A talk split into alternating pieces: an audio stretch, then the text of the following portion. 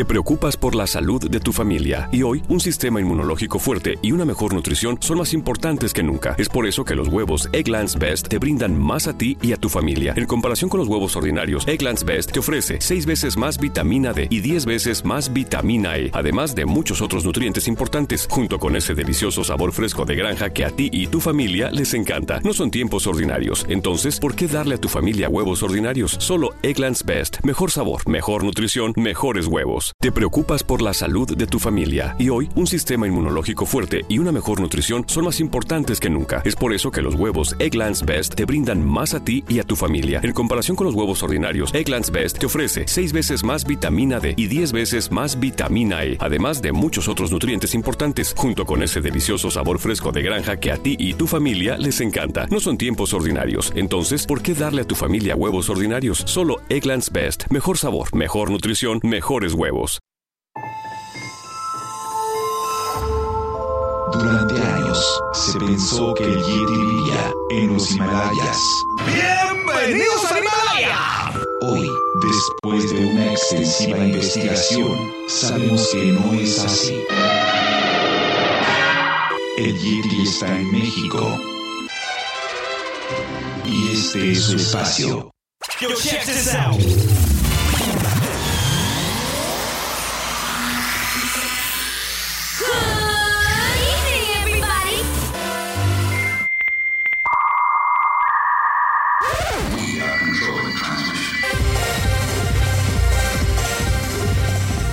Estás escuchando la nueva temporada de La era del Yeti. Tecnología, Actualidad, arte, música, entretenimiento, sexualidad. Política. y mucho más En este espacio, la era del Yeti.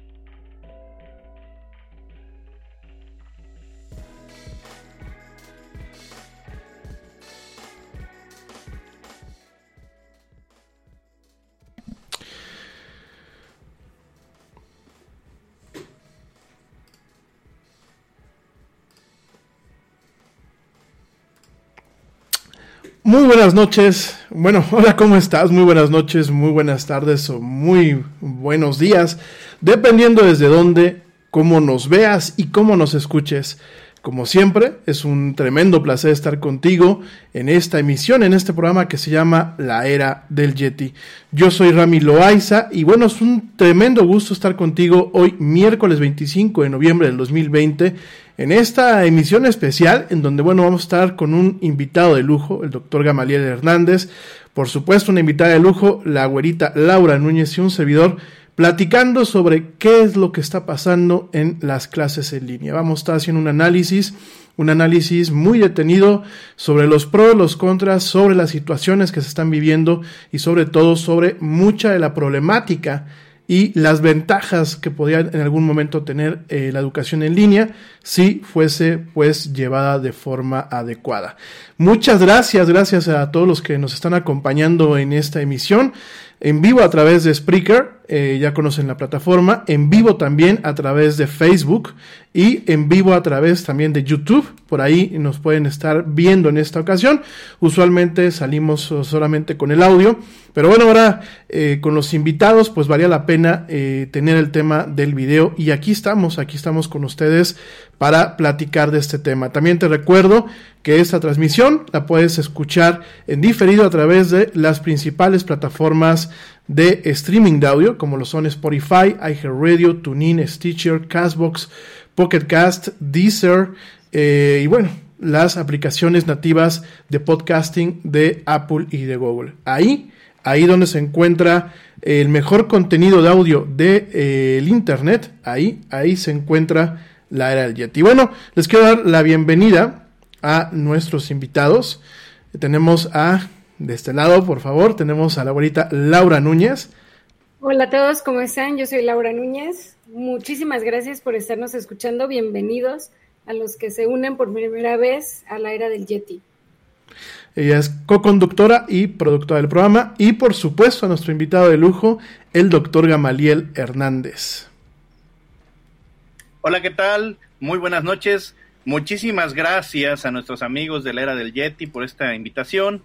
Remy, muchas gracias. Laura, muchas gracias. Siempre es un gusto poder eh, participar en estos espacios tan interesantes, tan importantes, con temas de gran actualidad. Al contrario, Gamaliel, muchísimas gracias por haber aceptado nuestra invitación y pues para, para empezar con el pie derecho me gustaría hacer una introducción de, de quién eres, y, este, y pues que la gente conozca todas las razones y todos los motivos por los que hoy nos acompañas en esta noche.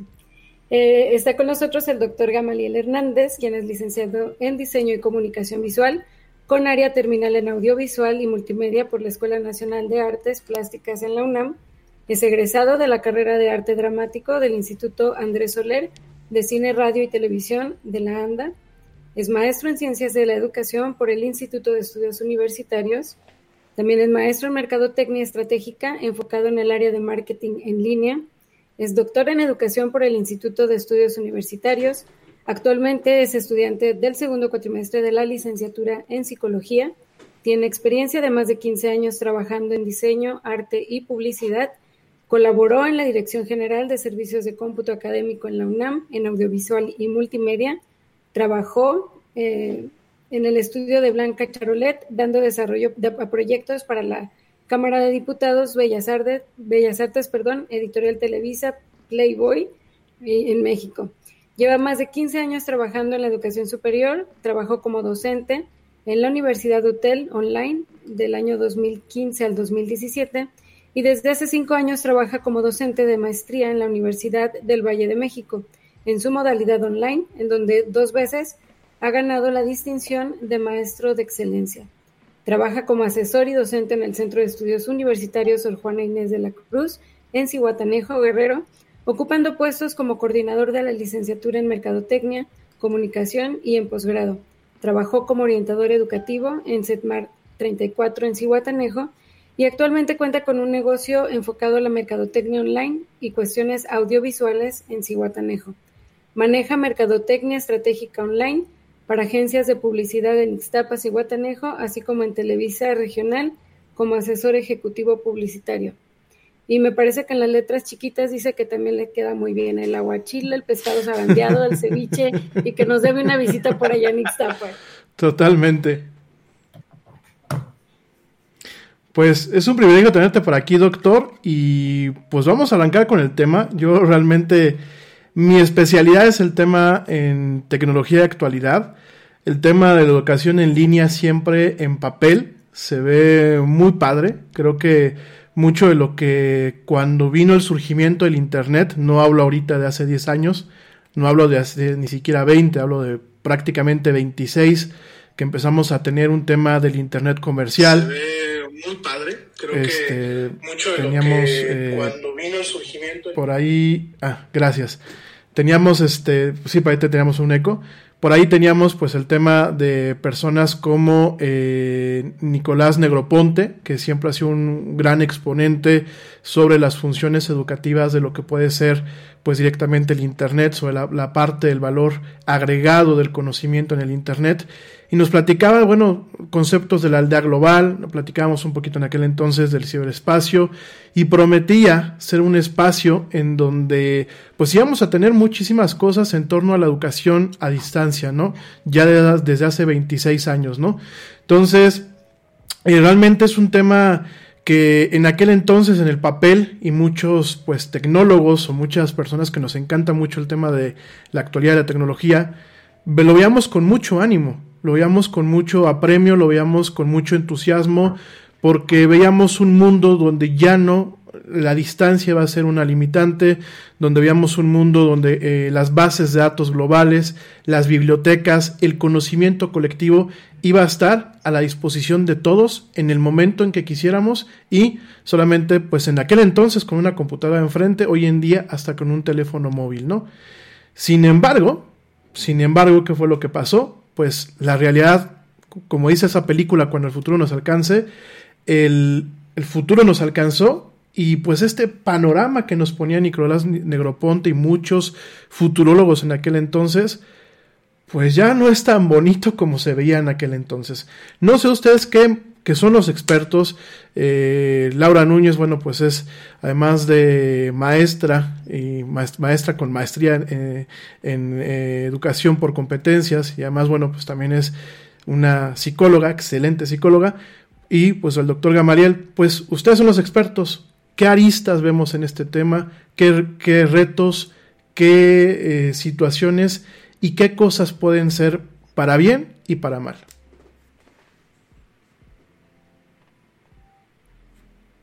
Adelante. Gama.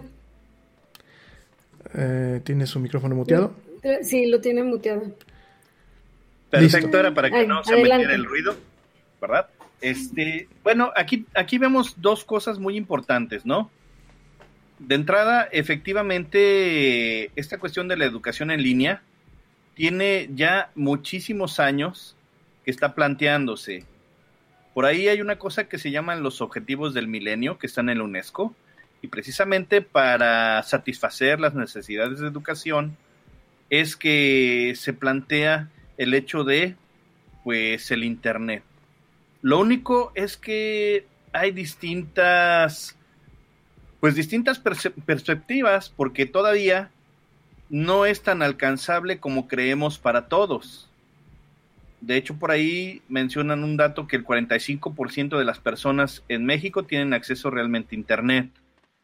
Entonces, bueno, cuando generalizamos y decimos, decimos todos o ninguno, pues ahí ya estamos falseando un tanto, porque sí, lo ideal es, es satisfacer, en este caso, el servicio educativo por medio del Internet.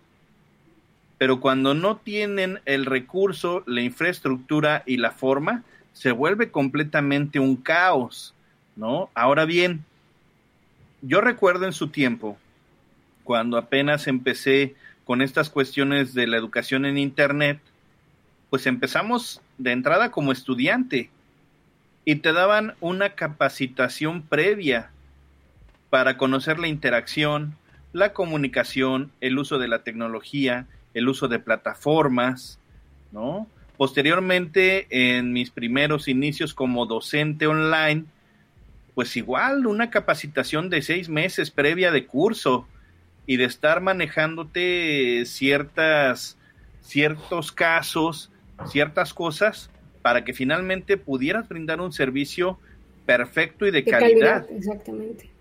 Ahora bien, ahora pues esto surge como que al vapor. Finalmente a la SEP no le quedó más que decir, pues esta es la única forma que vemos viable de atacar lo de la pandemia. Y realmente pues no estamos culpando relativamente a nadie ahí.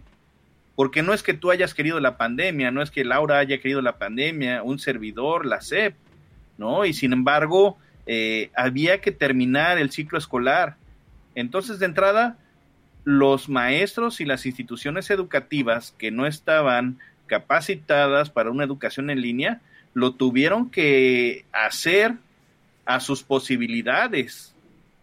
Sin embargo, esto implica que obviamente no ibas a tener lo mismo de como ya te había mencionado, el hecho de que tengas una capacitación y una infraestructura y unas herramientas ex profeso para brindar ese servicio, ¿no? Ahora bien, por el otro lado, los estudiantes pues también tienen o tendrían que haber recibido una capacitación para poder recibir este tipo de educación. Entonces, de entrada, ahí ya empezamos mal.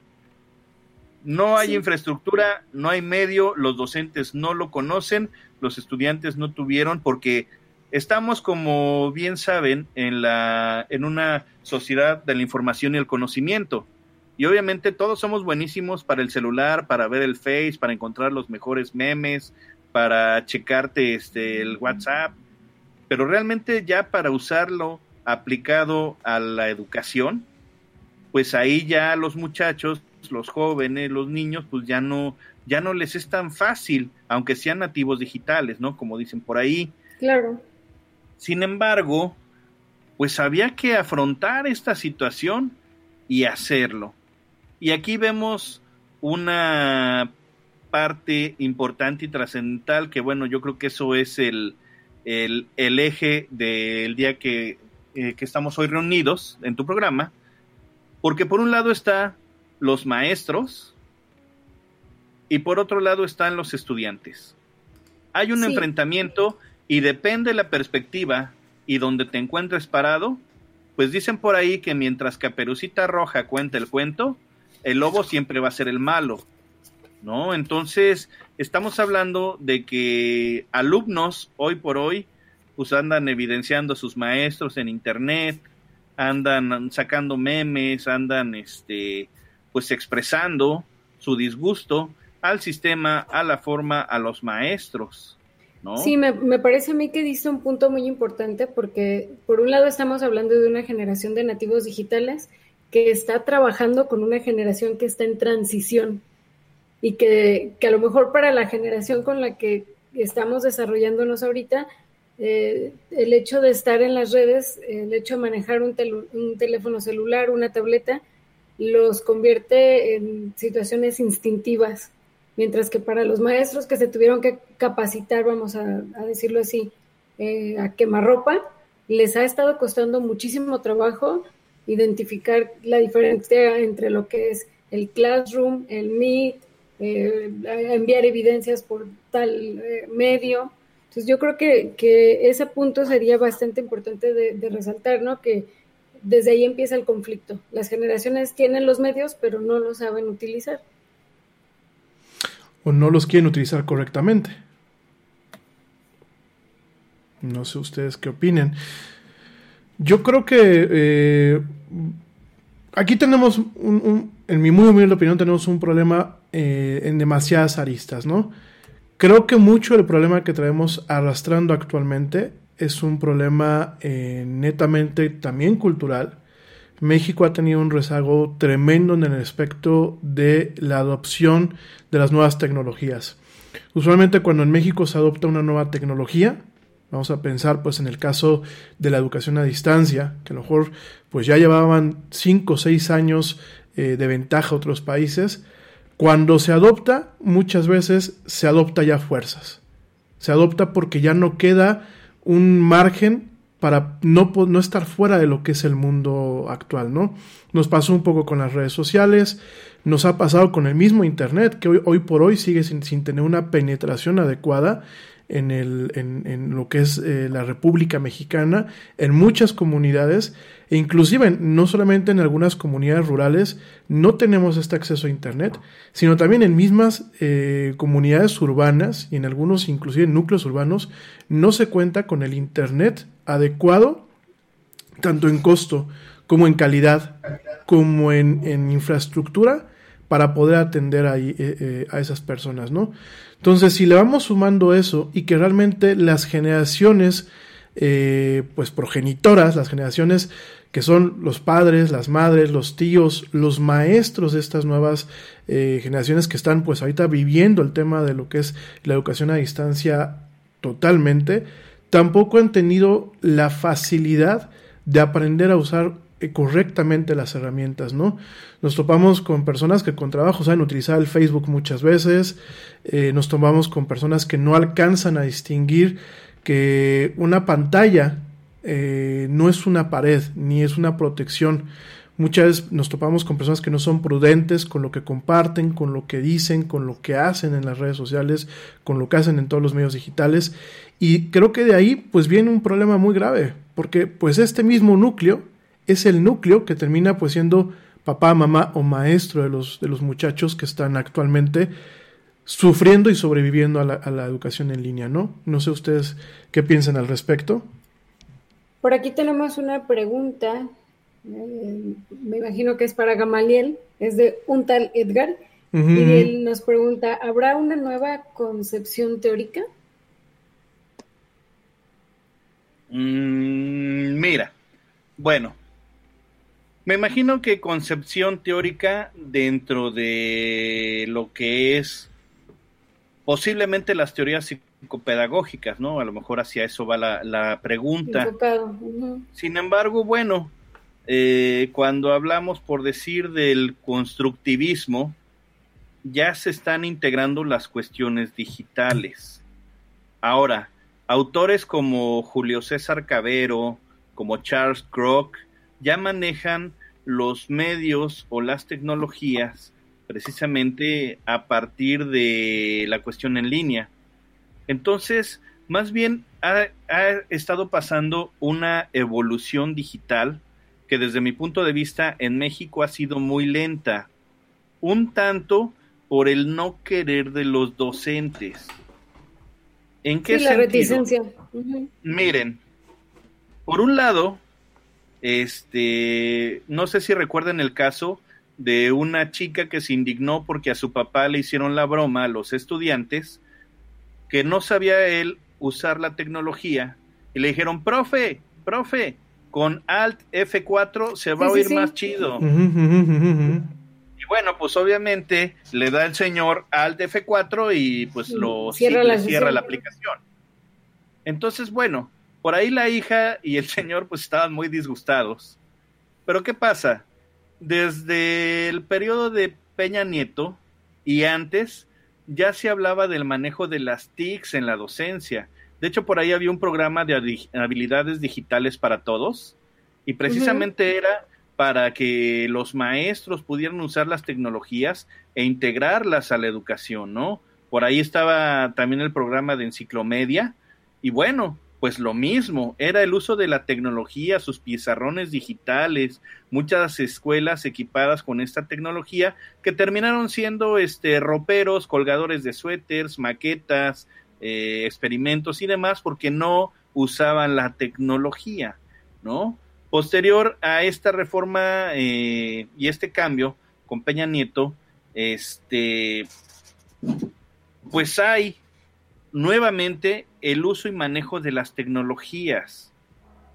O sea, tú como profesor, la escuela no es este no es indiferente a la necesidad o al cambio. Te preocupas por la salud de tu familia y hoy un sistema inmunológico fuerte y una mejor nutrición son más importantes que nunca. Es por eso que los huevos Egglands Best te brindan más a ti y a tu familia. En comparación con los huevos ordinarios, Egglands Best te ofrece 6 veces más vitamina D y 10 veces más vitamina E, además de muchos otros nutrientes importantes, junto con ese delicioso sabor fresco de granja que a ti y tu familia les encanta. No son tiempos ordinarios, entonces, ¿por qué darle a tu familia huevos ordinarios? Solo Egglands Best. Mejor sabor, mejor nutrición, mejores huevos. Te preocupas por la salud de tu familia y hoy un sistema inmunológico fuerte y una mejor nutrición son más importantes que nunca. Es por eso que los huevos Egglands Best te brindan más a ti y a tu familia. En comparación con los huevos ordinarios, Egglands Best te ofrece 6 veces más vitamina D y 10 veces más vitamina E, además de muchos otros nutrientes importantes, junto con ese delicioso sabor fresco de granja que a ti y tu familia les encanta. No son tiempos ordinarios, entonces, ¿por qué darle a tu familia huevos ordinarios? Solo Egglands Best. Mejor sabor, mejor nutrición, mejores huevos. social. Y si tú ves que en los tacos ya están usando el internet para tomar tu cuenta, ya es de manera digital. Hace como cuatro años, cinco me sorprendió en una tienda, en una frutería, en una verdulería, que el pedido lo tomaron en por computadora y lo mandaron y todo y esta persona pues muy doc, muy muy este capacitada en el programa. Entonces, si tú estás viendo que en esas cuestiones ya están usando la tecnología, pues obviamente la escuela no se puede quedar atrás. Y es tu obligación como docente capacitarte y tratar de estar al día ante estos cambios. Porque de lo contrario, pues ya ahorita eh, la nueva reforma lo vuelve a integrar el uso de las tecnologías. Pero entonces estamos hablando de más de 10 años que te están solicitando como maestro que te capacites, que manejes la tecnología, que utilices la tecnología y no.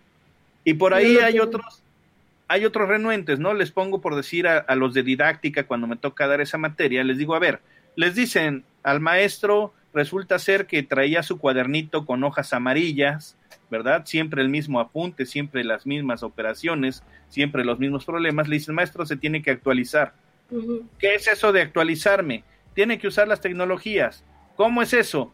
Tengo que usar una computadora, el proyector y un programa para generar diapositivas. Ah, muy bien. Y entonces lo que hace este querubín es escanear las hojas, partirlas por la mitad y órale, son diapositivas del mismo cuadernito, ¿no? Uh -huh. este, partidas a la mitad. Entonces realmente eh, como herramienta didáctica, el trabajo pedagógico, realmente lo que se pretende hacer, pues no se cumple porque no deja de ser el cuadernito y no está hecho exprofeso para ello, ¿no? Por ahí hay una película eh, muy buena sobre educación donde el diálogo del niño en el opening, en la apertura, dice, pues es que tengo realidad virtual, tengo internet, tengo color, tengo todo esto, y dicen que tengo déficit de atención porque el maestro escribe en el pizarrón nada más. Entonces, bueno, ya tenemos los medios, ya uh -huh. tenemos la tecnología, ya tenemos la forma, ahora hay que emplearla pues en el manejo de, de la educación. Ahora Remy, Remy manejaba una, cuesta, muy, una cosa muy interesante. Y bueno, de ahí viene un término, los nuevos analfabetas digitales. Uh -huh. Totalmente. Tanto Manuel Castells lo maneja, uh -huh. que es uno de los autores más citados en cuanto a las tecnologías y el uso de Internet, pues dice que así como pensábamos, el analfabetismo erradicado, porque ya todos supuestamente saben leer, escribir, sumar y restar, pues ahora va a haber una nueva, una nueva este, generación de analfabetas digitales.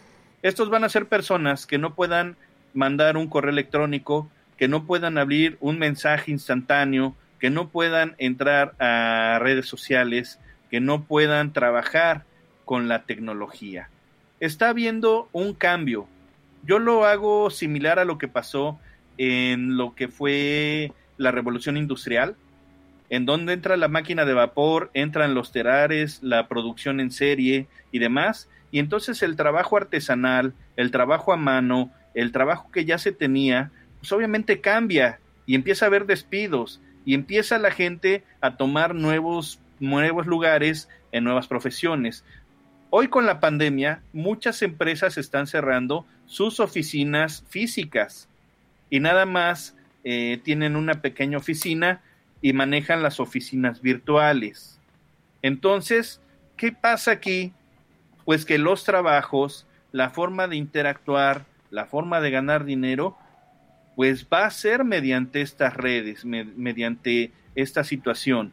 Y si tú, como docente, no te haces al cambio y obviamente no estás tú también ayudando en la formación de gente para que pueda trabajar de esta manera, para que pueda adaptarse a estas necesidades, para que pueda usar estos programas y cumplir con los retos que exige los nuevos cambios de la sociedad, pues nos vamos a ir para atrás, ¿no? Ahora bien, algo importante que me llamó la atención de Remy, eh, dice, las redes sociales nos dan la oportunidad de expresar lo que queramos. La gente no tiene una autorregulación y muchas veces no analiza su discurso o lo que está diciendo. Podemos eh, decir que es la libertad de expresión. Sin embargo, pues dice Noam Chomsky, ¿no? Vivimos en, en una época de los estudios y las, eh, las falacias o los engaños. ¿En qué sentido? Pues tú chécate en Facebook y vas a ver que hay estudios que dicen que los tacos de tripa es lo más nutritivo que hay en el mundo. Y que hay Y estudios la gente que, lo cree. que si te cortan las uñas cuando recién naces te vuelves ciego. Y hay estudios que dicen que si tomas café en la mañana, pues no importa si tomas refresco y tacos y tortas, porque eso hace que tu organismo funcione mejor. Pero la gente no se toma la tarea de ver quién lo dijo, qué estudio, bajo qué condiciones, y a veces son puras noticias falsas o datos falsos.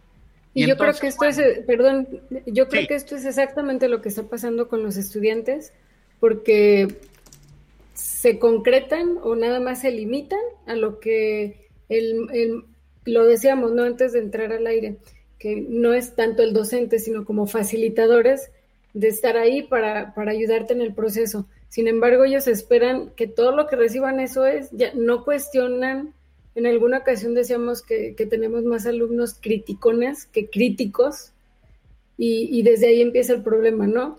Es, yo creo que es indiscutible que el sistema educativo es muy deficiente. En, en este año, por ejemplo, y no ha sido nada más aquí, eh, empieza el ciclo escolar y dos meses después los alumnos están recibiendo sus libros de texto. Entonces, en tantos años esto no ha podido cambiar. ¿Cómo le podemos exigir? Y por aquí nos hace la pregunta el doctor Ramón Cano, que, precisamente hablábamos de, de, la parte educativa del sistema educativo. Dice, es verdad que desde hace mucho tiempo se ha buscado modernizar la educación, pero todavía hay mucha resistencia por parte de los docentes, totalmente de acuerdo, pero más de sus dirigentes. No es hasta que ahora que es una necesidad de actualizarse. Mi pregunta es, ¿cómo hacer para capacitar a todos y que este año no sea un año perdido? O sea, ¿qué podemos hacer con todos los maestros o qué podemos hacer por los maestros para que la educación empiece a tener un poco más de, peso con los alumnos en línea?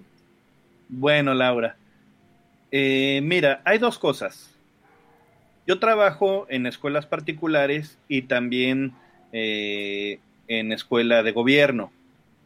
Puedo decirte que en las escuelas de gobierno nos están mandando una serie de cursos para capacitar en tecnologías. Por decir, apenas nos mandaron un curso de Edomodo, de. Teams, de Teams, un curso de Classroom, un curso de integración de tecnologías, en fin, varios cursitos, ¿no? De hecho, este, pues son cursos de 20 horas, de 40 horas, 8 horas, y lo que se pretende precisamente es, es actualizar a los docentes, es ponerlos, este, pues, de manera óptima para que puedan brindar esa, esa educación en línea. Pero aquí es que, pues, relativamente no es obligatorio y por otra parte, no siempre entran los docentes. A veces no es por no querer. El salario docente realmente es poco. Por lo tanto, muchas veces tiene que trabajar en dos, tres escuelas más para poder satisfacer las necesidades de una casa.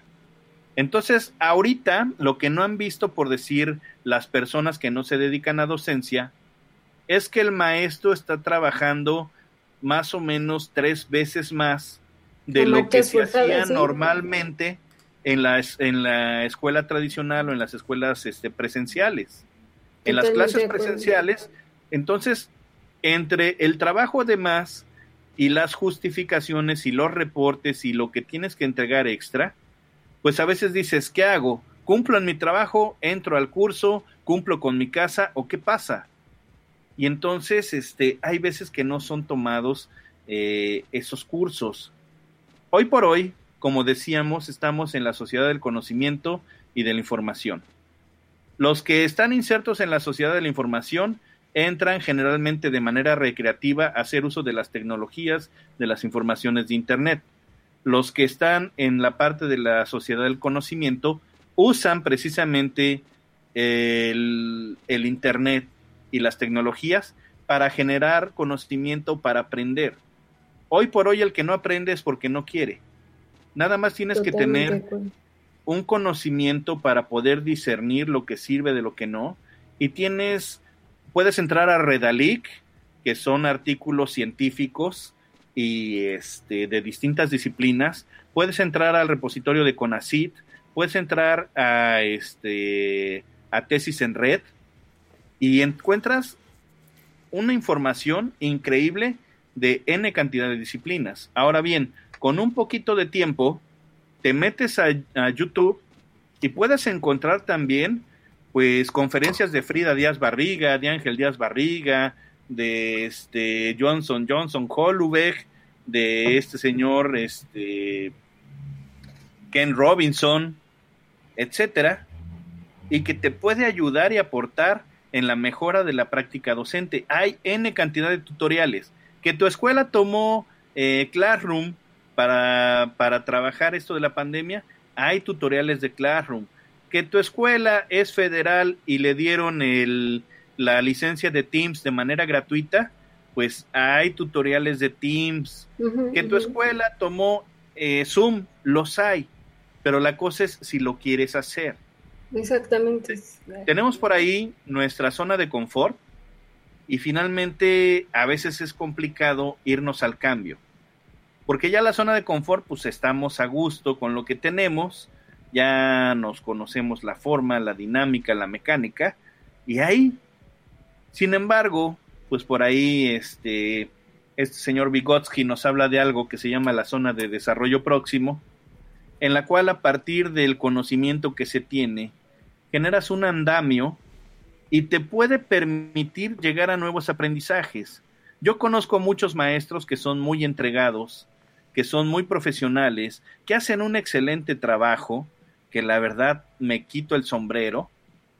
Y entonces imagínate maestros de ese calibre, que generalmente ellos ya manejan la tecnología porque son gente que se está preparando constantemente. Pero bueno, un buen maestro que ya tiene eso, que ya tiene su armado en la mente pedagógico, didáctico, etcétera, y que le metes las tecnologías, que se las integras de manera positiva para que les aplique dando clase, pues casi casi haces un maestro Marvel, ¿no? Un maestro de ese cómic, un super maestro. Yo creo que aquí acabas de, de también tocar un tema importante, ¿no? Que es el, el tema de la vocación, porque muchos, realmente los que tenemos la pasión por, por la enseñanza, eh, no te cansas de aprender, de buscar, de inventar, de innovar.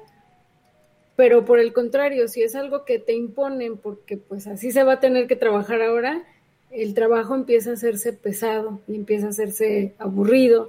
Y entonces es lo que le transmites a la gente con la que trabajas. Definitivamente, definitivamente eso es una, pienso yo que es una de las problemáticas con la que nos estamos encontrando. Creo que eh, nos está enriqueciendo muchísimo esta plática esta noche. Eh, creo que nos enriquece tanto aquellos que todavía no somos papás, pero a lo mejor somos tíos, o aquellos que en ocasiones damos consultorías en temas de tecnología. Porque muchas veces uno, tú llegas, platicas con los profesores y a lo mejor traes un chip, que definitivamente el profesor, por todas las obligaciones que trae y por la alta especialización que muchas veces tiene en temas muy específicos, pues muchas veces no trae, ¿no? Entonces tú llegas y les empiezas a echar un rollo que muchas veces no termina trascendiendo, ¿no? Sobre todo cuando el profesor, además de ser el profesional de la docencia en las aulas y fuera de las aulas, pues también es un ser, humano que tiene responsabilidades en su casa, con sus hijos, con su familia, con todo un poco, ¿no? Y por otro lado, pues también vemos la parte eh, definitivamente, pues que debe de haber este mismo sentimiento que se está platicando ahorita hacia los profesores de la forma de capacitarse, pues también pienso yo que debe de ser replicado también en una actitud por parte de los alumnos y por parte de los padres. Si bien el alumno, por ejemplo, de nivel universitario, y me atrevo a pensar que de nivel eh, pues básico superior, que sería la preparatoria, pues ya trae un, un cierto empuje, ya trae un cierto eh, conocimiento, ya trae una cierta independencia. Yo me pregunto, pues con el tema de los más pequeños, ¿cómo van en, en algún momento a adoptar esas tecnologías, aprovecharlas al máximo, si los propios padres no, o los tíos o los tutores que quienes, quienes estén, no tienen la capacidad de transmitirles, pues de alguna forma, estos usos correctos y, est- y este- estos temas, ¿no? Oigan, em, nos vamos a ir muy, muy, muy rápidamente a un corte para tomar un poquito de aire. Les recordamos nuestras redes sociales. En Facebook nos encuentran como La Era del Yeti. En Twitter nos encuentran como arroba el Yeti Oficial. Y en Instagram nos encuentran como arroba La Era del Yeti. No tardamos, ya volvemos. Tenemos aquí bastantes comentarios que vamos a ir pues desahogando poco a poco en esta noche. No se desconecten, siguen escuchando La Era del Yeti. Ya volvemos.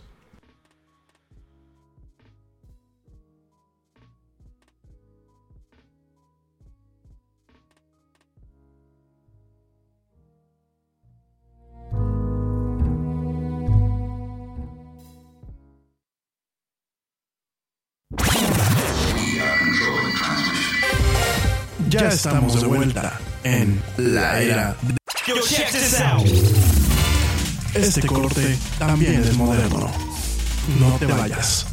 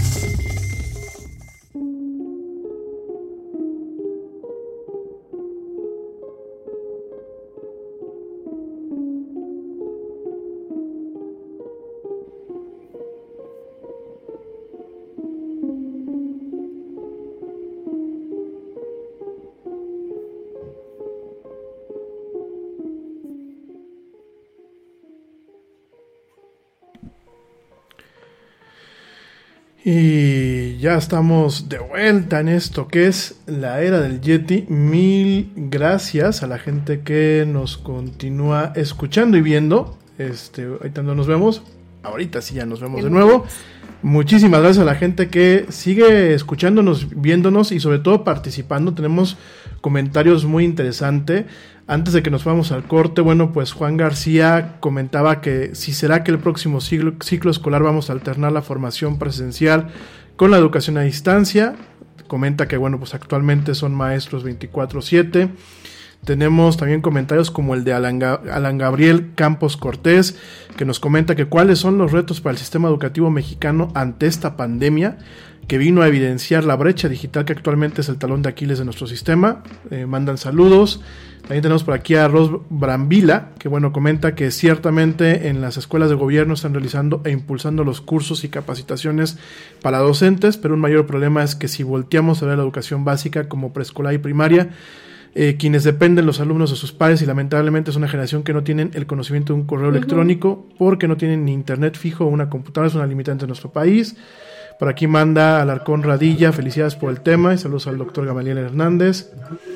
Eh, Juan García, bueno, pues vuelve a hacer por ahí un par de, eh, comentarios. Los vamos a estar este, pasando aquí al, al aire directamente. Y eh, pues un tal Edgar también comenta que en el 2022 predicen que volverá a la normalidad anterior. ¿Qué va a pasar con la ecuación? Creo que todos los temas van muy vinculados, todos los comentarios y las preguntas que nos hacen. No sé ustedes qué opinan, cómo, con qué queremos empezar a contestar. Todo va englobado. No sé, ustedes son los expertos, por favor. Aquí en ese sentido, pues ilústrenos, ¿no? Bueno, pues efectivamente, eh, Rami, esta pandemia nos está dejando ver precisamente esa brecha económico-social que hay en México, ¿no? Realmente, como lo mencionan varios colegas, compañeros que están este, mandándote por ahí participaciones, pues efectivamente vemos gente que posiblemente tiene una casa, tres tablets, cuatro computadoras, etcétera, ¿no? Y muy bien sus hijos, pero por ahí tenemos personas que nada más la mamá o el papá es quien tiene un teléfono celular y pues se lo tienen que turnar entre tres, cuatro hermanos, ¿no? Tienen nomás poquitos datos de internet y no tienen el acceso como tal. Por ahí apenas fuimos a un este a un concurso debate de derechos humanos y precisamente hablaban dentro del derecho a la educación y dentro del derecho a la educación eh, hay un precedente, me parece que es en San Luis, donde metieron esto e hicieron que les habilitara el gobierno internet a cierto, cierto poblado para que pudieran realmente los chiquillos acceder a esta educación. Entonces, bueno, sí, ahí se está viendo precisamente esa brecha social en la que dicen por ahí, todos estamos en la misma tormenta, pero no todos estamos en el mismo barco. Ahora bien, muchos maestros no son conscientes de esta situación, ¿no? Y entonces se vuelven inflexibles, intransigentes, y a mí no me importa, ¿no? Y yo te mando ahorita a las 8 y me tienes que tener impreso este material mañana a primera hora, ¿no? Eh, pues te tienes que conectar ahorita. Y entonces, pues ahí es donde empieza a ver esa serie de, de problemas que se evidencian, ¿no? El hecho de que no todos tienen para poder tomar de, de esta manera este, sus clases en Internet. Yo pienso eh, que, viene con la educación. Me parece que sí o sí los maestros deben estar en constante capacitación. Eso ya no es opcional. porque ya, ya nos ganó, el tiempo ya nos ganó, ya nos están exigiendo cada vez más cosas y en ese sentido me parece que sí debe ser un condicional para poder estar ejerciendo la profesión. Por otro lado, también considero que eh, pues en el caso de los alumnos también deben empezar a generar sus propias responsabilidades Xfinity rompe la barrera con velocidad Wi-Fi más rápida que un geek. Y con X1 obtienes TV en vivo y las apps de streaming más populares. Mejora hoy. Haz clic, llama al 1-800-333-0010 o visítanos hoy. Aplican restricciones. Velocidades reales varían y no están garantizadas. Requiere X-Fi Gateway compatible. Xfinity rompe la barrera con velocidad Wi-Fi más rápida que un geek. Y con X1 obtienes TV en vivo y las apps de streaming más populares. Mejora hoy. Haz clic, llama al 1-800-333-0010 o visítanos hoy. Aplican restricciones. Velocidades reales varían y no están garantizadas. Requiere X-Fi Gateway compatible. Pueden dejar todo en manos de, de la gente que los que, que fungen como facilitadores, ¿no? Eh, yo he visto luego de repente en TikTok hay personas que se dedican a hacerles eh, recomendaciones absurdas de no quieres que te vean que estás conectado, haz este truco o pon tal fotografía o etcétera, ¿no? Me parece que por ese lado, pues el estudiante también tiene que empezar a ser responsable de sus acciones. Y, y, en ese sentido, pues sí necesitamos reforzar el sentido de la responsabilidad. Yo creo que sí es un punto eh, medular que están tocando. Definitivamente eh, el tema del alcance digital se volvió un arma de dos filos. Por un lado tenemos pues todo este esta gama de facilidades que se pueden tener para tener pues eh, todo el conocimiento, toda la forma de conexión, toda la parte de eh, inclusive de contacto humano, digo que no es lo mismo la forma presencial que la forma a través de una pantalla, como por ejemplo ahorita nosotros estamos, en vez de estar en el estudio, pues estamos todos aquí en, en cada uno en, su espacio de trabajo, en su casa, y obviamente no es lo mismo la interacción a través de una pantalla que a través, pues directamente el contacto humano. Sin embargo, bueno, nos da la facilidad de poder estar hoy en día, ¿no? Eh, tenemos muchas cosas al, alcance de nuestros dedos, al alcance de nuestras manos. Tenemos herramientas que podrían enriquecer mucho más todavía pues el, conocimiento no solamente dentro del contexto de la educación a distancia, sino también dentro del aula, ¿no? Creo que las nuevas eh, técnicas, por ejemplo, de multimedia, eh, técnicas, bueno, pues de aprendizaje interactivo, inclusive eh, pues el, tema de poder ya tener un salón de clases conectado cuando hablamos de salones presenciales y que pues en algún momento quizás yo me imaginaba junto con muchas otras personas que iba a llegar esta, esta situación que estamos viviendo ahorita y que de alguna forma se iba a volver una extensión de, del salón de clases habitual, ¿no? Y desafortunadamente no fue así, porque ha habido tropiezo tras tropiezo, las realidades que ustedes pintan ahorita, pues está claro, ¿no? No todo el mundo está navegando en el mismo tipo de barco esta tormenta. Está muy claro que hay casas donde inclusive se tiene la facilidad de acompañar a los muchachos en el aprendizaje a distancia. Y hay casas en donde pues desde chiquitos les dicen, mira mijo, yo me tengo que salir a trabajar o yo tengo que estar haciendo cosas, tú te conectas, tú te haces responsable de la situación, ¿no? Entonces, definitivamente yo creo que son, y coincido un poco con ustedes, son muchas aristas las que tenemos en cuanto a, a la problemática que estamos viviendo hoy en día con, con el tema de eh, las clases en línea. Por aquí, pues veo comentarios, ¿no? Por ejemplo, dice un tal Edgar, en el 2022 predicen que volverá a la normalidad anterior. O sea, todavía nos queda un año completo más de clases uh -huh. a distancia. ¿Qué representa tanto para el docente el tener todavía un camino muy largo por delante, como para el padre de familia? En este caso, bueno, pues el doctor Gamaliel tiene estas dos facetas, ¿no? Y en el caso de, de, de, de de Lau, pues también tiene estas dos facetas por el apoyo que muchas veces le da a, este, a sus sobrinos, ¿no? ¿Qué nos va a representar como maestros por un lado, pero también como padres por el otro?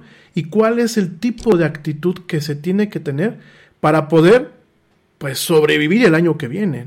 Y no solamente sobrevivir, sino realmente sacarle el mayor provecho posible. Sí, Rami. Bueno, yo creo que aquí tenemos que mediar. La verdad, tenemos que trabajar en equipo el triángulo de la educación que es el maestro, el estudiante y los padres de familia. Lamentablemente, hay muchos padres, por decir aquí en Guerrero, en Cihuatanejo, donde yo me encuentro, que tienen que salir ambos a trabajar. ¿Por qué? Porque, bueno, con esto de la pandemia, pues hay una reducción de sueldos, hay una pérdida de trabajos y hay una incertidumbre económica, la cual pues los hace dejar a los niños solos, ¿no? A veces cuando bien les va con la abuelita, con la vecina o solitos. Entonces, bueno, aquí tenemos que tener muy claro eso, ser empáticos como docentes y ver que efectivamente analizar cada caso. Yo sé que es complejo estar viendo cada uno por separado, ¿no? Sin embargo, si, te- si queremos tener éxito en esta situación docente, tenemos que ver por separado y ver efectivamente quién, a quién le apoyan, quién se queda solito. Por ahí había una señorita que mandó un mensaje que los papás de esta generación a veces no saben usar el correo, no saben usar el teléfono, no saben usar los medios. Y efectivamente, si entonces el papá carece, Ross Brambilia, Muy, muy acertada su aportación, pero si no tienen conocimiento de esto, y vámonos por decir a, a lo mejor a quebrados, a español, historia, etcétera, si no lo saben, ¿cómo le ayudan?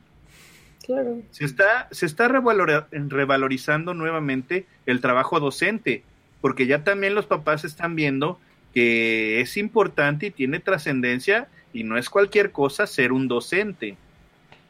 Pero por el otro lado, el maestro debe de ser empático y responsable, dejar eh, los que hemos estudiado de manera e- en línea, sabemos que hay tiempos, o sea, no es el mismo día que se entrega la actividad, sino que realmente tienes al fin de semana para subirlo. ¿Para qué? Porque ese papá que llega a las 8 de la noche, a lo mejor dobló turno, esa mamá va a llegar con el niño y posiblemente va a ver los pendientes.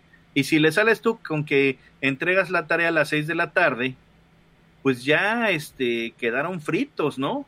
Entonces debemos de alcanzar a mediar esa parte y conciliar para que sea y se pueda aprender lo mejor posible. Por el lado de los papás, pues sí ser responsables de ello. Porque bueno, a mí me ha tocado mucho ya en jovencitos de prepa que les dicen, ¿por qué no estás en clases? No dio clase el maestro, No llegó. No, no llegó. llegó. Se le fue Y el internet. hablan enojadísimos y la prefecta, no señora, pues mire, el maestro está dando su clase, conéctese, aquí está la liga, etcétera.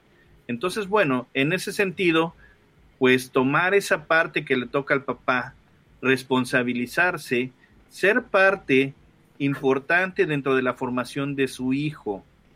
Ya los maestros están haciendo lo suyo, pero obviamente también tú como papá estar pendiente. De hecho, eh, de las nuevas reformas que hubo en la parte de educación, ya se marca directamente la responsabilidad del padre a la, a la educación básica. Y ahorita ya cambió y la educación básica es hasta preparatoria. Entonces, pues luego dicen, pues yo ya estoy grande. Pues sí, estás muy grandote para irte a la disco, para irte a la playa, para irte al convivio, pero no estás grandote para hacer tu cama, para levantar tu ropa y para hacerte responsable de tus tareas y tus trabajos, ¿no? Entonces, perdóname, hijo, pues no hay nada malo. Si estás haciendo tu tarea, tu trabajo y las cosas que debe, el maestro simplemente me va a decir, ah, no se preocupe, señor, pues su hijo está trabajando muy bien, su hijo está llevando esto, felicidades. Pero si tú no estás haciendo las cosas, pues más vale a tiempo y no a final del semestre, a final del año escolar, que ya entonces dicen, pero ¿cómo? Si yo siempre lo veía, pues sí, andaba en Face, andaba jugando Free Fire, andaba buscando diamantes, ¿no? O no sé, Sí, sí. en los juegos, pero estaba haciendo todo menos estudiar en línea, ¿no? Yo creo que, que vienen nuevos retos. El primero es aprender las tecnologías de por parte del docente. Tienen que. No, no sé si me están escuchando bien porque yo estoy escuchando mi rebote. Sí, creo que. A ver, vamos a ver. ¿Me Yo sí-? ¿Me escuchan bien? Sí, Yo sí te Ya- escucho, Laura. Ya me escuchan bien. fuerte y claro. Gracias. eh, decía, eh, uno de los principales retos a los que nos estamos enfrentando es primero que el docente domine las tecnologías y domine todas estas herramientas para poder ofrecer su trabajo en línea, que es posiblemente pues a lo que nos vamos a enfrentar en los próximos meses o en lo que nos estamos enfrentando. Y la otra es pues la didáctica que llevan los profesores para, para transmitir los conocimientos en línea. De ahí probablemente pues es la evaluación por competencias. No es nada más poner, ah, sí, cumplió todos los trabajos y si no mandó, pues hay que regalarle el 6. Yo creo que, que partiendo de ahí, pues los maestros también necesitan eh, pues parte del compromiso, el, dominio de las tecnologías y buscar estrategias diferentes porque no es lo mismo el trabajo en el aula que el trabajo en la computadora o, quien esté viendo en la tableta o en el celular. Es cómo voy a hacer que los alumnos reciban el conocimiento. Definitivamente, bueno, pues eso es una arista, ¿no? Eso es una, una de las aristas. Yo creo que eh, viene también mucho del tipo de retroalimentación que a lo mejor haga falta también darles a los profesores. Eh, yo entiendo que muchas veces pues un profesor se, se, basa directamente en un programa de estudios, ¿no? No te puedes desfasar mucho quizás de, de un esquema que se tiene. Pues en primer lugar porque pues tienes que ir a la par eh, de lo que te van marcando, por ejemplo, la, Secretaría de Educación Pública, para la gente que nos escucha en otros países, pues bueno, es, la parte que se encarga de dictar los programas educativos en el país. Y además, bueno, en el caso de, los colegios privados, pues todos tienen eh, la obligación de apegarse a un número de créditos o de módulos que eh, la Secretaría de Educación Pública nos dicta. ¿Por qué? Porque, bueno, si no pierden los registros que tienen para cada área, ¿no? Yo me queda muy claro eso. Entonces, pero aquí tiene que también haber una especie de un, un, contacto constante con los padres y los, y los maestros para poco a poco, quiero pensar, realmente ir moldeando este espacio de educación y que los padres pues tampoco se limpien, se laven las manos como ustedes están diciendo, porque realmente pues es necesario un tema de, eh, de responsabilidad por parte de, los padres. Creo que hoy quedó muy claro en esta crisis que las escuelas no son guarderías, ni son eh, un lugar en donde uno se deshaga de los hijos. Es parte de un eh, trabajo formativo y si bien eh, hay una parte de educación que pues es en casa y otra que es directamente en el centro educativo, ambas en algún momento se vuelven un complemento o inclusive una extensión, ¿no? Los modales que tú aprendes en casa pues deben de ver reforzados en el colegio, ¿no? Y los conocimientos formales que tú aprendes en el colegio, pues deben de verse reforzados también en casa. Entonces yo creo que aquí también, eh, y sumando lo que ustedes comentan, debe debería de buscarse pues realmente un tema de intercomunicación directa entre padres y, maestros, en donde si bien pues hay una estructura, hay, hay formas, hay métodos que ustedes como docentes pues saben y manejan, pues de alguna forma con una retroalimentación eh, en, pues prácticamente continua por parte de los padres, donde realmente hay un involucramiento eh, en la educación de sus hijos, pues amalgamar estos dos elementos, pienso yo, e ir moldeando lo más que se pueda, pues el funcionamiento de las clases en línea, ¿no? De tal forma, digo, a mí me queda claro, ¿no? Que papá es, es, es a veces maestro, es papá, tiene que salir a proveer o tiene que proveer en su oficina en casa y mamá es mil y un cosas, pero también tienen que mantener este tema en donde pues estas horas a lo mejor no puede estar las que son eh, cuatro horas que a lo mejor les están dando de clases diarias, cuatro o cinco horas, pero si una parte en donde realmente haya un involucramiento de tal forma que se le pueda retroalimentar al profesor, ¿no? Ahí tal doctor Gamaliel decía algo muy importante, ¿no? Eh, el tema, por ejemplo, de las evidencias. Yo escucho de compañeras, escucho de mi güera, escucho mucha gente que dicen, es que los, profesores nos, me están pidiendo evidencias y tareas hoy mismo, ¿no? Y muchas veces eso también se vuelve muy pesado a nivel logístico para padres y para niños, porque no es lo mismo el niño que está en el salón de clases, que se para, que ya va al baño, que sale al recreo, que platica con el compañerito de aquí al lado, que, que ya por lo menos hay un tema en donde el niño puede ser niño, y muchas veces en las casas los niños no pueden ser niños.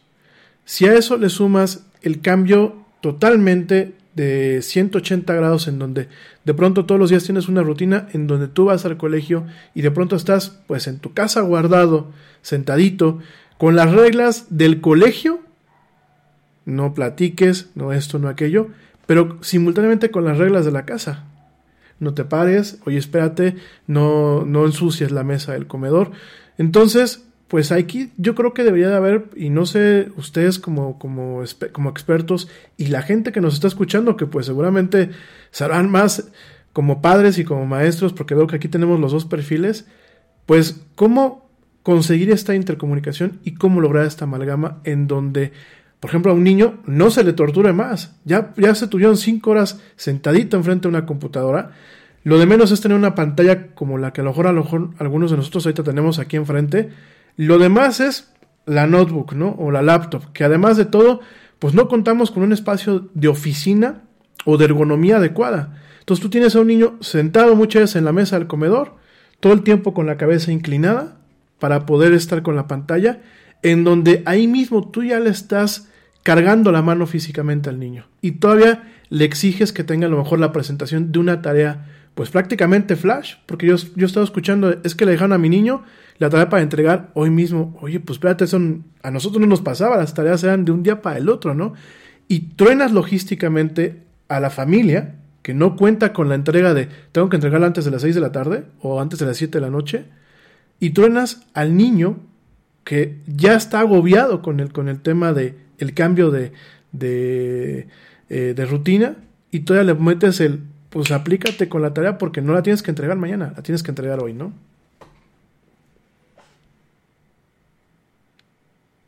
¿Qué opinan ustedes?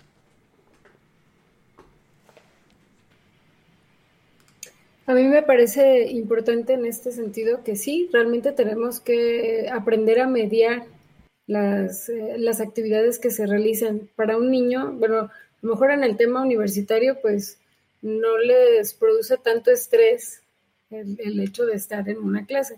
Para unos niños de primero, segundo de primaria, pues es tremendo porque de verdad entras a una clase de primero y dices, maestra, ya acabé, maestra, maestra, soy fulano, maestra, maestra, ya le enseño, maestra, y la maestra eh, eh, termina así como, ya, ya, ya, no me hablen. Entonces, además de que la, la, dinámica de la clase se vuelve confusa y estresante, agregarles, como tú lo mencionas, por las tardes actividades que se tienen que mandar antes de tal hora, eh, los, les provoca muchísimo más estrés. Entonces, a lo mejor probablemente por ese lado sí, sí tendríamos que tener consideraciones en, en, cuestión de las actividades. No digo que no se hagan, pero que sean distintas a lo, a, a lo mejor a la cuestión del tiempo, de, de la presión de entregarlos a, a, tal o cual hora.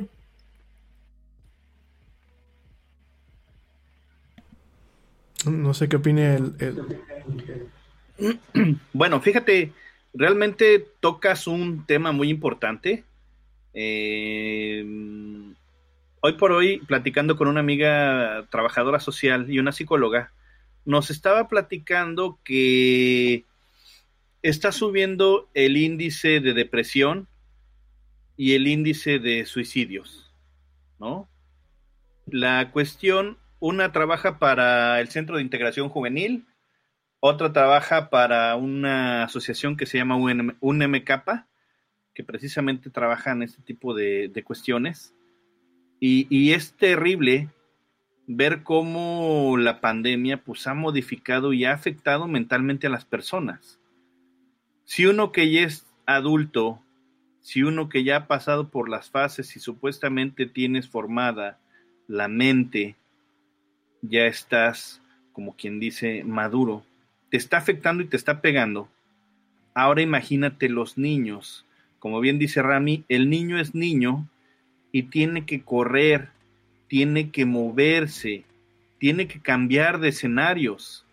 Y es terrible porque estás esclavizado a tu, a tu comedor, estás esclavizado a tu estudio, estás esclavizado a tu recámara, pero ahí, pegado, ¿no?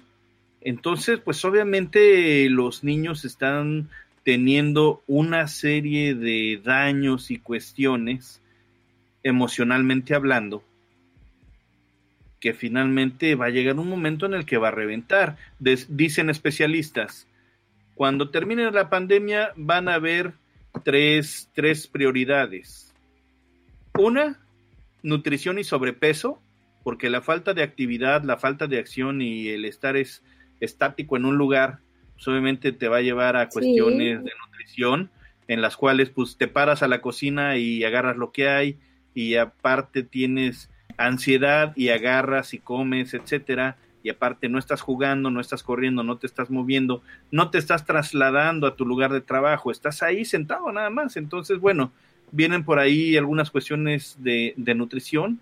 Obviamente vienen mucho cuestiones psicológicas porque se están dando más casos de violencia familiar y como tú lo dices, pues la maestra es la mamá y la mamá no aguanta al chiquillo, pues ya le pegó, ya le dio el chanclazo, ya le dio el pellizco, el jalón de cabellos, etcétera. Y entonces échale que se tiene que chutar las tareas, los trabajos y encima pues los golpes, ¿no? Las cuestiones de abuso sexual se están dando más, cuestiones donde dicen pues es que ahora estás 24 horas con el acosador, entonces este es terrible y por lo tanto pues las cuestiones psicológicas van a van a ir allá. Y por otro lado la parte financiera no mucha gente muchas empresas están tronando y entonces van a hacer al regresar de esta pandemia van a hacer tres cosas que habrá que abordar. Ahora por ahí este Nuria López nos habla colega también eh, una, una muy buena amiga del Nacional de Artes Plásticas, muy talentosa, por cierto, en el área audiovisual. Y pues dice, ¿verdad?, que da horas de dos a tres horas de clase. Sin embargo, bueno, licenciatura y posgrado, como que uno ya está un poquito más hecho a lo que va. Con sí. Ya eres consciente de que vas a sentarte y vas a escuchar la cátedra de tu, de tu docente y así, pero de repente los niños los sientan a 9 de la mañana y son 6 de la tarde y siguen sentados. Nomás hay un espacio para comer. Entonces, bueno, como bien lo comenta aquí, pues nuevas estrategias para la atracción del niño en cuanto a herramientas, ¿no? Hoy por hoy se está dando un término que se llama la gamificación. No todos los docentes lo manejan, pero bueno, partimos del término homus ludus, ¿no? El hombre que aprende jugando. ¿Por qué los niños no se cansan de jugar Free Fire? ¿Por qué los niños no se cansan de jugar a Among Us o algo así de unos muñequitos, ¿no? O el, Ujú. o el farsante. O los juegos que, manejan, Fortnite. Pues porque son juegos. Entonces, si tú manejas la parte lúdica, si tú llevas tus clases a la gamificación, ya varios maestros están entrando a esa fase.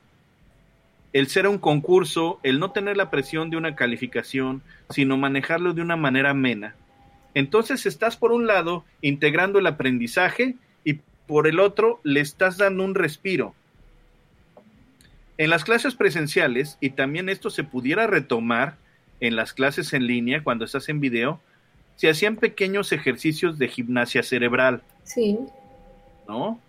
En lo personal, a mí cuando me tocan grupos que es, que es las últimas horas, pues de entrada, uno, el maestro es el primero que llegue de- tiene que llegar contento a dar clase. Y si estás en línea, debes de apostarle a tus entonaciones. ¿Y qué tal? Muy buenas noches, ¿cómo estamos? Arriba ese ánimo, muchachos. A ver, etcétera. Porque si llegas ujú. y, "Ay, buenas noches, a ver, ahora qué dudas tienen. Pues ya de entrada le dice al traste. ¿Ahora qué? en el feedback, ¿no? En la retroalimentación. A ver, papás. A ver, niños. Híjole, pues ya ahí ya te están tronando, ¿no? Entonces, tú llegas contento, abierto al diálogo, llevas tus, tus actividades planeadas en un espacio intelectual y otro físico. Y entonces cuando ya sientes, a ver muchachos, vamos a cambiar de actividad, vamos a tratar de hacer este ejercicio, vamos a tratar de movernos. Yo les decía a veces, a ver chamacos, grito de guerra. No, hombre, un griterío que se hacía en el salón, subía el prefecto, ¿no? ¿Qué está pasando? Se están peleando, se están matando. Se está acabando el mundo, ¿no? Pero en el momento en que los chamacos se aventaban su grito de guerra y, y si tú quieres pegaban en las mesas, otros brincaban, otros en las piernas, ¡pum!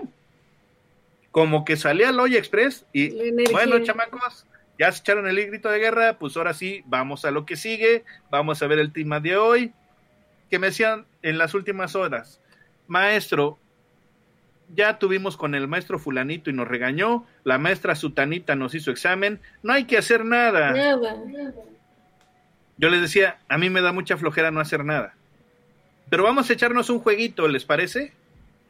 Y sobre del tema que se iba a hacer, y ya con ciertos juegos que pues tienes preestablecidos o ciertas actividades, lo haces.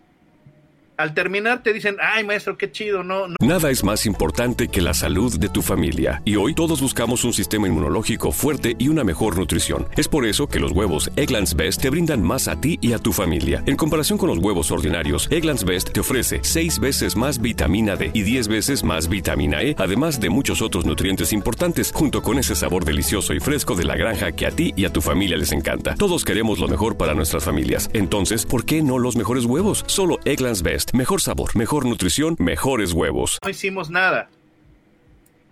Y de repente les Pero dices como la de como la del señor Miyagi, ¿no?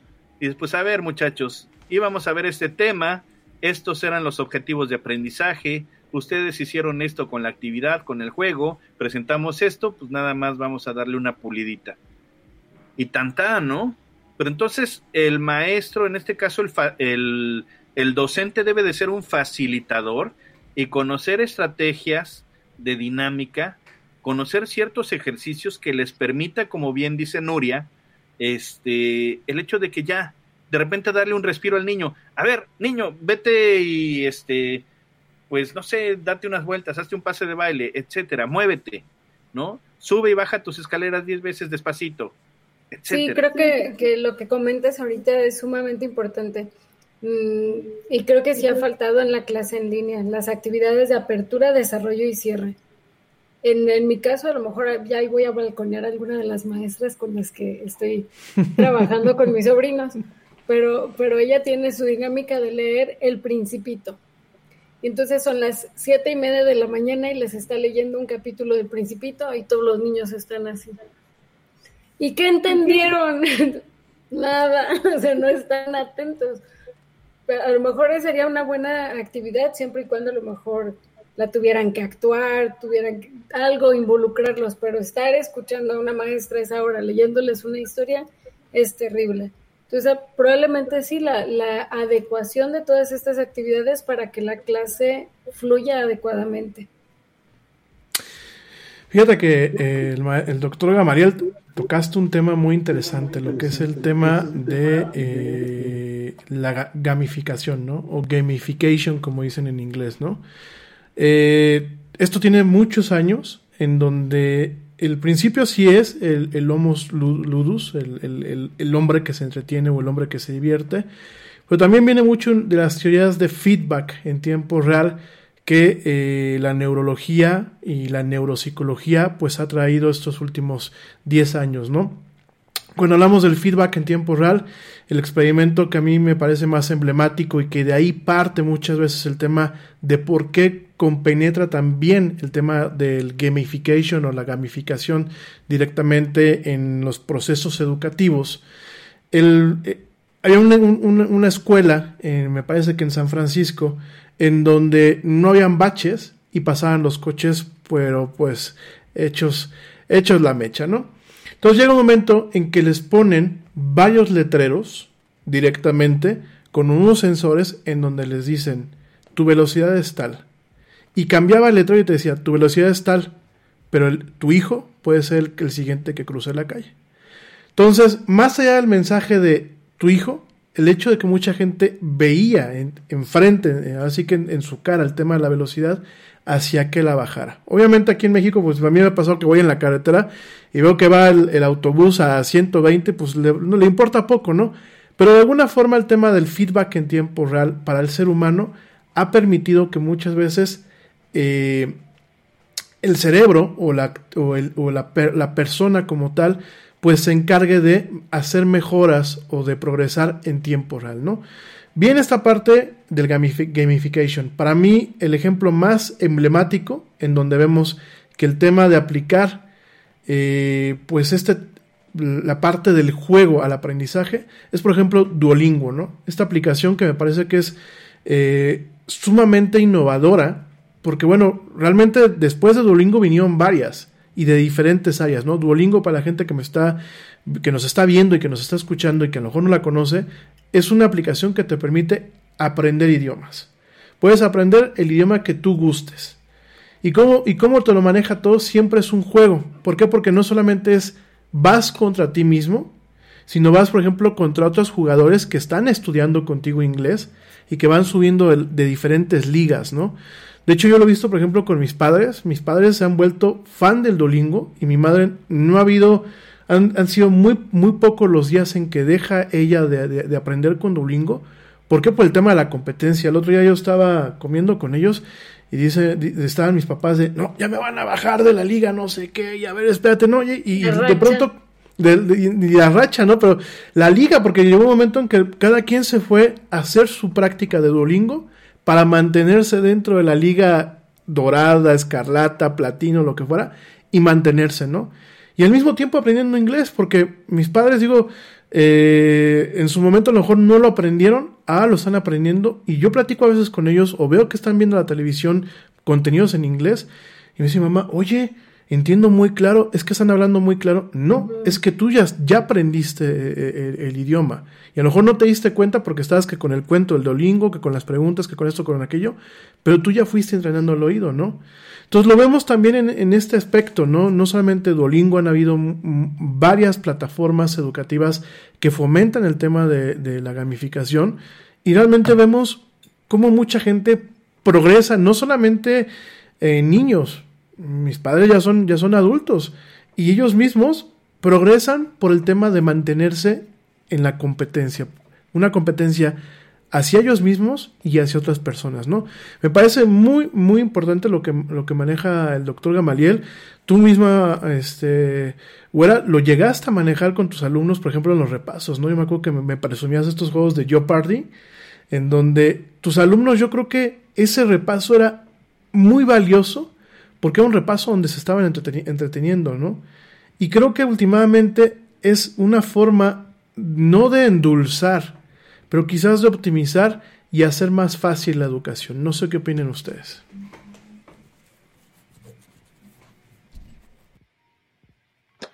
En el momento, en el momento en el que integras el juego y ya no lo manejas como una calificación, porque bueno, aquí viene un problema, desde niños nos programaron a los dieces. Desde niños, no importa lo que hagamos siempre y cuando saquemos 10 y seamos el número uno. En el kinder, ¿cómo despides al niño? Me traes muchos dieces, papi. Uh -huh. Nena, me traes muchos dieces en la primaria. Y el niño no sabe de otra cosa más que traer dieces. Haga lo que haga, lo importante es eso. Y en México, un problema de la educación es que pues la gente va por una calificación más que por un aprendizaje. En el momento en el que tú metes el juego y haces a un lado la calificación, la gente ya entonces ya no se preocupa por un número. En este caso, pues se, se preocupará por estar vigente y por trabajar en el caso de, de, la aplicación que mencionas, para estar en la liga, ¿no? Para tener su racha, para tener su, su premio. Porque finalmente es parte del interior de nosotros esa satisfacción de ganar algo, ¿no?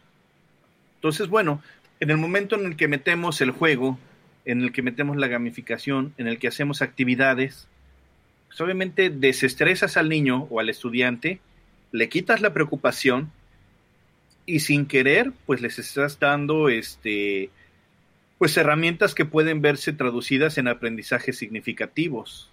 ¿No?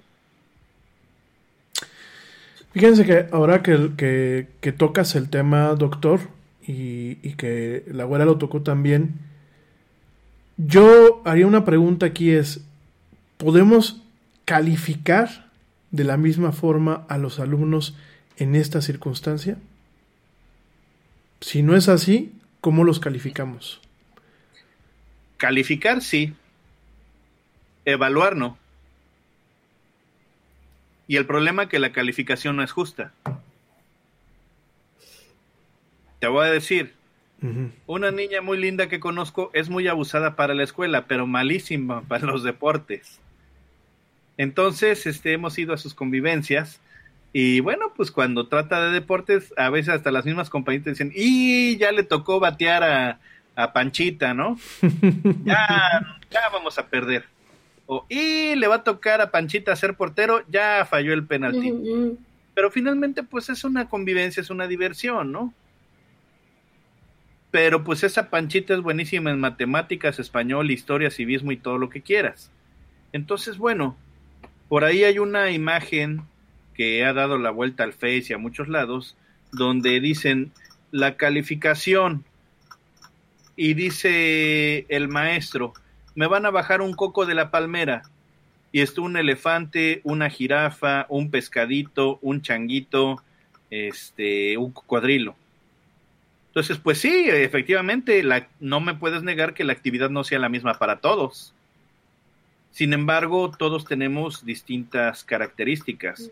Si nos vamos a una parte sencilla, todos aprendemos de distinta forma. Los que son docentes, pues saben lo, los famosos test BARC para ver si es visual, auditivo, este, de lectura o kinestésico. Si nos vamos a una, una división primaria, pues está la dominancia hemisférica cerebral, los que son lógico-matemático y los que son emotivo-intuitivos. Y ambos aprenden de forma distinta, ¿no? Tenemos los estilos de aprendizaje de Kolb, que esos los maneja la nueva reforma educativa y hace mucho énfasis a ello. Y, y, y están ahí. Tenemos las siete inteligencias de Howard Garner y después con Tomás Armstrong se van a nueve inteligencias múltiples. Entonces, bueno, tú me dices calificar, pues sí, los puedes calificar igual a todos. Que sea justo, pues no, no hablamos de justicia.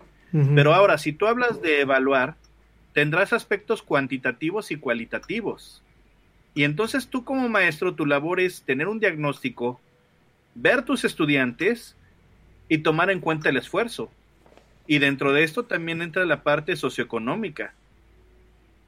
Porque a lo mejor tú no sabes y entregó después y con mucho trabajo, pero pues nomás tenían para comprar hasta después del sábado la tarjeta, uh -huh. porque hay gente que gana los sábados, rayan. Uh -huh, Entonces te la entregó el sábado porque fue cuando el papá pudo tener dinero, comprar la tarjeta, meterle al celular y mandarte la actividad. ¿No? Entonces tendrías que ver aspectos cuantitativos y cualitativos para tener una verdadera evaluación y entonces sí ser lo más justo posible. Y dentro de esto yo añadiría a esta pandemia una flexibilidad docente. Yo creo que a veces, y a lo mejor voy a tener gente que, que no esté de acuerdo conmigo, pero desde mi humilde punto de vista, a veces la ética hay que hacerla a un lado uh -huh. e irnos a la moral. Y entonces hacer ciertas excepciones precisamente en pro del avance de esos estudiantes. No son todos ni son siempre, son situaciones especiales. Pero sin embargo, yo creo que vale la pena hacerlo. No sé, Laura, ¿tú cómo Sí, ves? yo, yo estoy totalmente de acuerdo. Y fíjate que esto me hace pensar en una situación adicional. Eh, creo que la palabra empatía se ha desgastado demasiado y la gente se quiere defender con esa palabra para todo. Es que tú no eres empático conmigo, es que... Pero cuando tú te estás dando cuenta que yo lo veo y lo veía en la universidad, que me ponían el pretexto de que maestra es que no tengo internet, pero luego inteligentemente los alumnos les encanta acercarse. Yo siempre le decía a Rami, yo no acepto alumnos en mis redes sociales. No, ¿por qué? Porque no quiero, es mi red. Uh -huh. Pero ya después, eh, también, que uh, luego era como parte del trabajo, pues ya los empezabas a involucrar. Y entonces te dabas cuenta que, que no tenía internet para mandarte la tarea, pero se la pasaba subiendo historias en Instagram, en TikTok, y se iba a la playa y haciendo diez mil otras cosas. Entonces, eh, pues yo pienso que como una reflexión tal vez para mí final sería que, sí, o sea, primero la, la, cuestión actitudinal, guardémosle el respeto a lo que es. Sí, sí podemos ser muy empáticos con las personas que lo necesitan porque no somos, o sea, como seres humanos tenemos que comprenderlo, pero que no abusen también de la buena voluntad de los que sí estamos al frente con toda la vocación y con todas las ganas de ayudar, porque ya cuando te quieren ver la cara y no, más, de hecho en uno de los videos que circuló últimamente con estos alumnos de, de contaduría, que decían, maestra, a usted le hace falta empatía con nosotros. Yo creo que desde ahí eh, comprendí que sí, que esa palabra la han insultado de una manera Sí. horrorosa. se ha pisoteado y se ha, de- se ha depravado quizás. Este es un tema muy interesante, definitivamente pues esto va a seguir y la verdad eh, esto es un, estos son temas que dan para programas pues muy muy largos. Ahorita pues tenemos nada más este hora y media. De hecho ya estamos con el tema del cierre con este programa. La verdad ha sido un privilegio tener tanto al doctor Gamaliel Hernández como pues acá a la maestra Laura Núñez, un verdadero privilegio. Rápidamente aprovecho nada más para mandar saludos a, eh, a nuestros compadres, a Diego Navarro y a Julieta eh, Balbino, les mandamos un fuerte abrazo.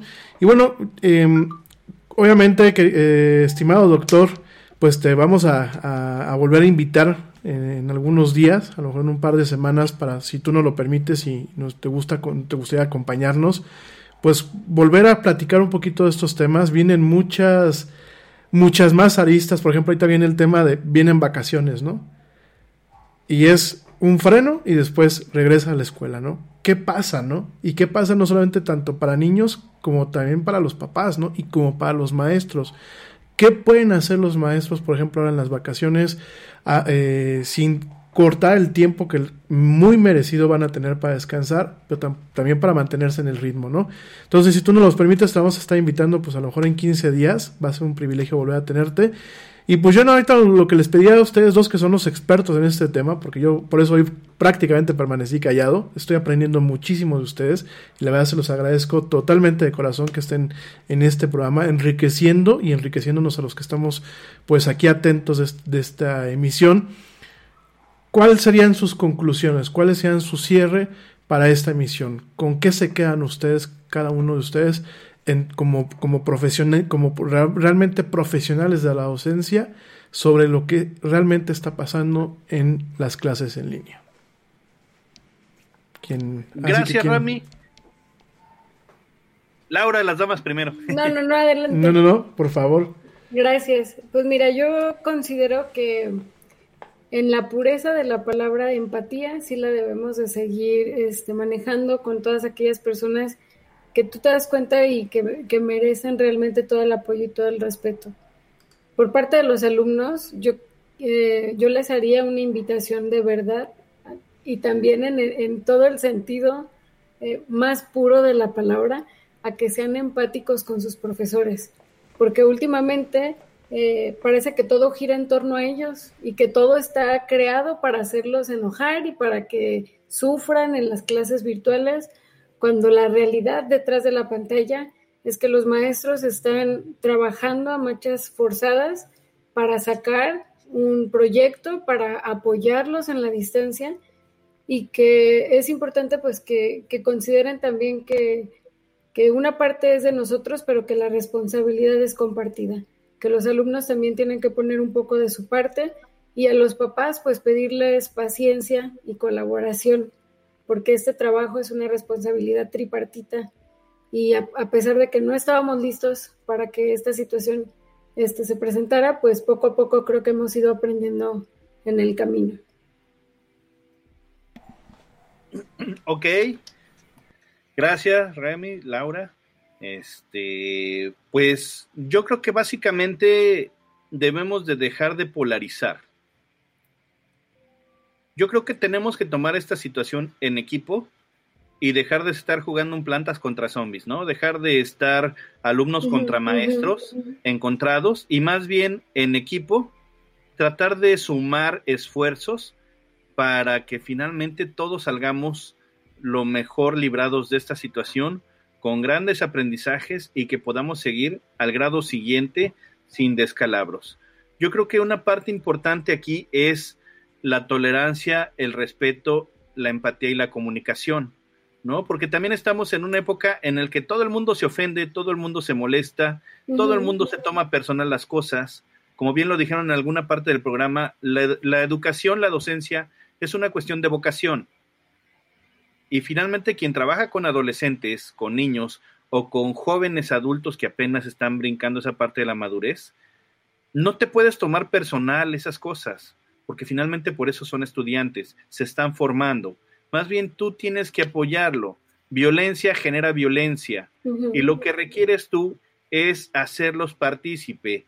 Hay una autora que tiene ya mucho tiempo que se llama Marlene Scardamalia y su esposo Carver Eiter y precisamente hacen investigaciones sobre Moodle y la, y la educación a distancia.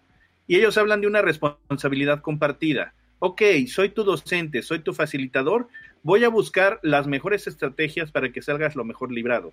Pero tú también, tu trabajo es importante y es de trascendencia y para que funcione lo que estoy haciendo, tú tienes que poner y hacer tu parte. Asimismo, pues los padres de familia, si bien es cierto los que chambean, pues tratar de estar pendientes y en comunicación con sus maestros y explicar sus casos. Yo creo que, aunque hay excepciones, la mayoría de los maestros tienen un gran sentido humano, son grandes personas que finalmente están formando personitas y van a ser comprensibles ante estas situaciones. Pero si no hablan, si no lo externan, si no lo dicen, pues también dentro de las dentro de las materias de pedagogía, así sea posgrado, pues no hay todavía uno de Madame Sassou, de lectura de mente o o algo así. Entonces, pues necesitamos hacer la comunicación. Yo me despido y agradezco muchísimo al auditorio, a nuestros amigos del Yeti, pues igual agradezco mucho la invitación, Rami, Laura, y con mucho gusto, si me, vuelven a invitar, pues por aquí estaremos, ¿no? Si no, este, solucionamos dudas, al menos las hacemos más grandes para la reflexión, pero aquí estaremos. Gracias. Muy, honrados con tu, con tu participación y estamos de verdad muy agradecidos porque pues este programa se hizo muy, muy rico. Eh, tuvimos muchísima participación de la gente y pues esperemos que, que pronto nos puedas acompañar nuevamente por aquí. Totalmente, va a ser un privilegio, doctor, tenerte de nuevo por acá. De verdad es que tanto tú como, como Laura, pues hoy, hoy han realmente enriquecido, pues así que las ondas radiales y pues los tubos del internet, como dicen en inglés. De verdad un privilegio tenerlos a ambos. Por favor, este, te esperamos a lo mejor en 15 días. Ya lo, ya lo iremos platicando. Y de verdad, bueno, pues a toda la gente que nos está eh, mandando mensajes. De verdad, muchísimas gracias. Gracias por sus comentarios, gracias por sus dudas, gracias por pues todo lo que ustedes nos hacen llegar. De verdad ha sido un programa muy, muy rico, uno de los mejores programas de la del Yeti, pienso yo, a lo largo de estos cinco años que llevamos pues al aire. Y pues bueno, ya nos, nos tenemos que retirar. Desafortunadamente, pues tenemos tiempos y, y ya nos estamos comiendo un poquito. Pero bueno, este tema da muchísimo de qué hablar y es un tema que vamos a seguir abordando pues en repetidas ocasiones eh, con precisión, con veracidad y bueno, de la mano de expertos como ustedes en esto que es la era del Yeti. En fin, pues yo ya los despido, no nos queremos ir y ya saben que si no, si no nos vamos, aquí nos quedamos hasta las 10, 11 de la noche, ya nos tenemos que ir. Como siempre, te recuerdo a ti que me escuchas, que me puedes escuchar en vivo a través de Spreaker, a través de Facebook Live y a través de YouTube. Y a quien nos escucha también y que no, no haya podido escuchar todo el programa o nos quiera escuchar más adelante en diferido, pues lo puedes hacer a través de Spotify, iHeartRadio, TuneIn, Stitcher, Deezer, Castbox, Pocket Cast y todas las plataformas que eh, tienen pues podcast y eh, palabra hablada. Yo siempre se los digo, ahí, ahí donde se encuentran los mejores contenidos de eh, voz, de palabra hablada en la red, ahí se encuentra la era del Yeti. Mañana tenemos otra vez otro programa bastante interesante. Nos va a volver a, acompañar la abuelita Laura Núñez. Nos va a, también a acompañar la doctora Claudia González. Vamos a estar por aquí platicando. ¿Perdón? García. Perdón, Claudia, García. Una disculpa, Claudia García. Vamos a estar platicando sobre cómo conservar de una forma adecuada los alimentos y cómo sacarles el mayor provecho pues a su conservación y a los mismos. No se lo pueden perder y la próxima semana pues ya saben que seguimos hablando de mucha actualidad, mucha tecnología y muchas cosas más. Mañana nos vemos en punto a las 7 pm hora de México y bueno pues pórtense mal, cuídense bien, eh, quédense en casa, cómanse una manzana y como dice el tío Yeti, vámonos por Porque ya nos vieron. Hasta mañana y mil, mil gracias. Gracias. Que estén muy bien.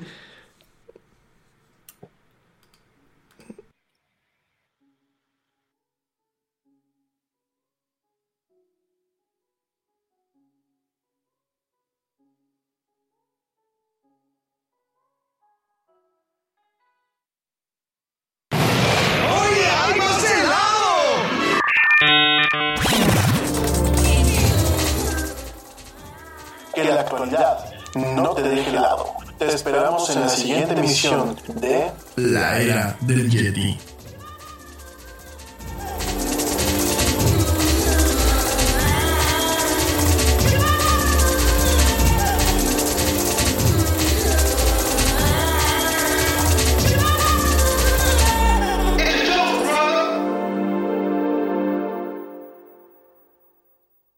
Nada es más importante que la salud de tu familia y hoy todos buscamos un sistema inmunológico fuerte y una mejor nutrición. Es por eso que los huevos Egglands Best te brindan más a ti y a tu familia. En comparación con los huevos ordinarios, Egglands Best te ofrece 6 veces más vitamina D y 10 veces más vitamina E, además de muchos otros nutrientes importantes, junto con ese sabor delicioso y fresco de la granja que a ti y a tu familia les encanta. Todos queremos lo mejor para nuestras familias. Entonces, ¿por qué no los mejores huevos? Solo Egglands Best. Mejor sabor, mejor nutrición, mejores huevos. Te preocupas por la salud de tu familia y hoy un sistema inmunológico fuerte y una mejor nutrición son más importantes que nunca. Es por eso que los huevos Egglands Best te brindan más a ti y a tu familia. En comparación con los huevos ordinarios, Egglands Best te ofrece 6 veces más vitamina D y 10 veces más vitamina E, además de muchos otros nutrientes importantes, junto con ese delicioso sabor fresco de granja que a ti y tu familia les encanta. No son tiempos ordinarios, entonces, ¿por qué darle a tu familia huevos ordinarios? Solo Egglands Best. Mejor sabor, mejor nutrición, mejores huevos.